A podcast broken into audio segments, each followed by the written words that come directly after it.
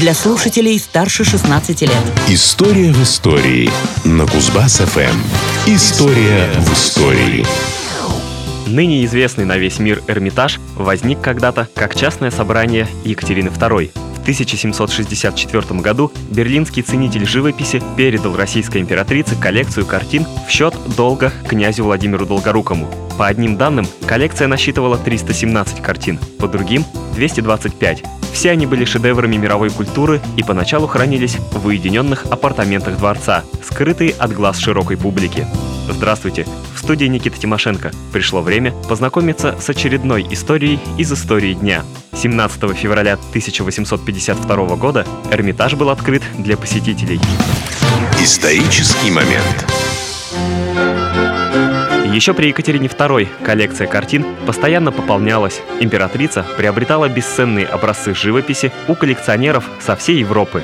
В ее собрание входили творения художников с мировым именем – Рубенса, Рафаэля, Тициана, Пуссена, Рембранта и многих-многих других – Попали в коллекцию императрицы также резные камни, статуи и бюсты, в том числе работы известнейшего Микеланджело. В какой-то момент прежнего зала, который называли Малым Эрмитажем, стало недоставать, и для разросшейся коллекции построили новое здание, так называемый Большой Эрмитаж. В посмертной описи Екатерины II значилось 3996 картин, После нее обогащать коллекцию продолжил Александр I, а потом и Николай I.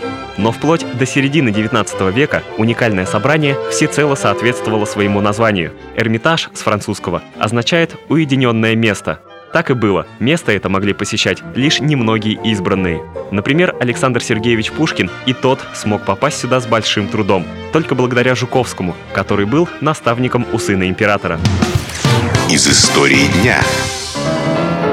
Кардинальная перемена произошла 17 февраля 1852 года. Тогда Николаем I Эрмитаж был открыт для широкой публики. Вся коллекция при этом перебралась в специально построенное здание, в так называемый Новый Эрмитаж.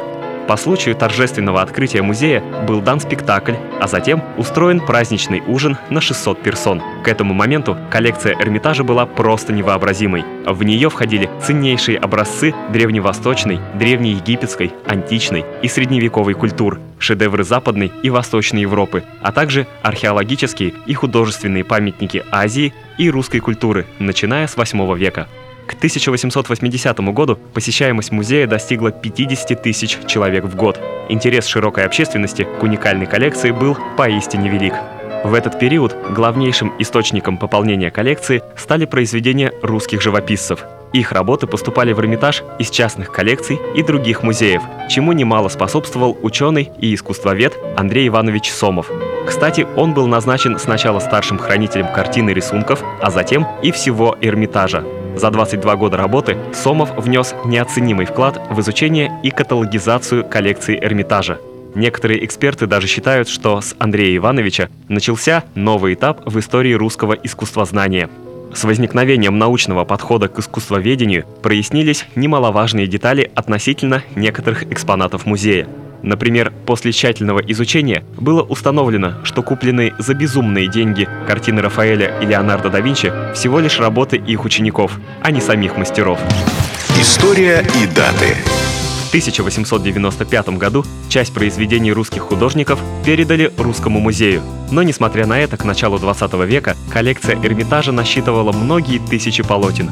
А в советское время, после национализации частных собраний, их стало еще больше – в итоге в наши дни современный государственный Эрмитаж, как он правильно сейчас называется, занимает шесть величественных зданий и располагает крупнейшей коллекцией, насчитывающей около трех миллионов произведений искусства. Неудивительно, что Эрмитаж входит в двадцатку самых посещаемых художественных музеев мира. Но это уже совсем другая история.